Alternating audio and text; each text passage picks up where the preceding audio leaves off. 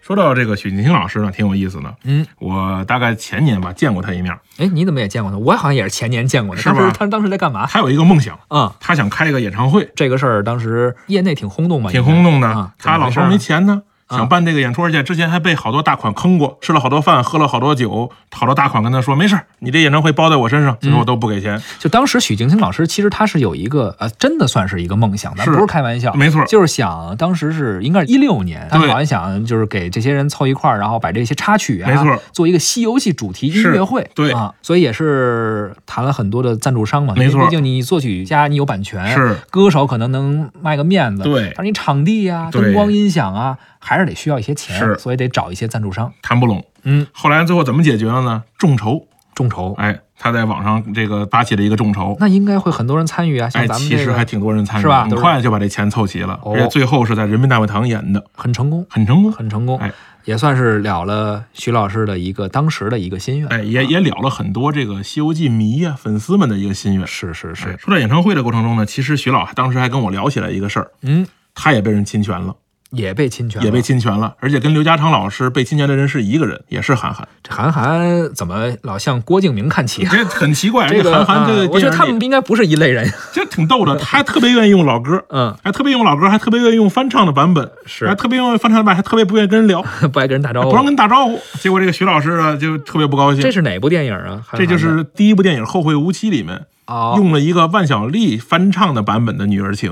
等于是在《乘风破浪》之前，哎，许金星老师没找他吗？许云清老师当时找了万晓利了，啊，找万晓利万晓利直接问许云清：“你是谁？” 给老头儿气坏了，是。老头儿气坏了。后来呢，也通过各种关系找到了韩寒，韩寒也道歉了。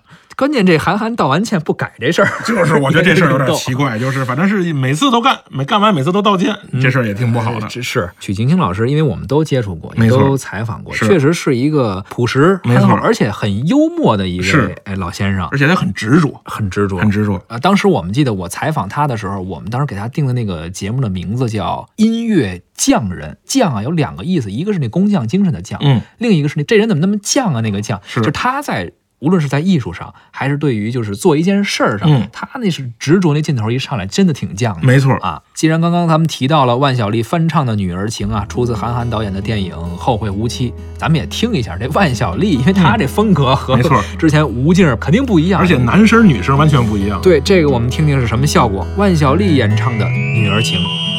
鸳鸯双栖蝶双飞，满园春色惹人醉。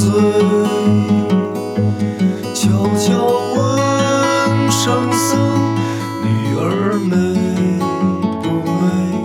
女儿美不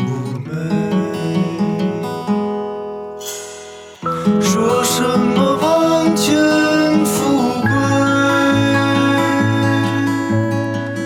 贵，怕什么戒律清规，只愿天长地久，你我意中人儿紧相随。爱恋意，爱恋意，愿今生长相随。刚刚我们听到的是由万晓利演唱的《女儿情》，确实很多经典的影视剧的插曲，直到现在还会被很多导演啊在自己的影视剧中进行翻唱，也说明了这些歌曲啊、这些作品啊历久弥新，嗯确实是非常值得传唱。那么《西游记》的歌呢，咱们先听到这儿，确实很多就不一一欣赏了。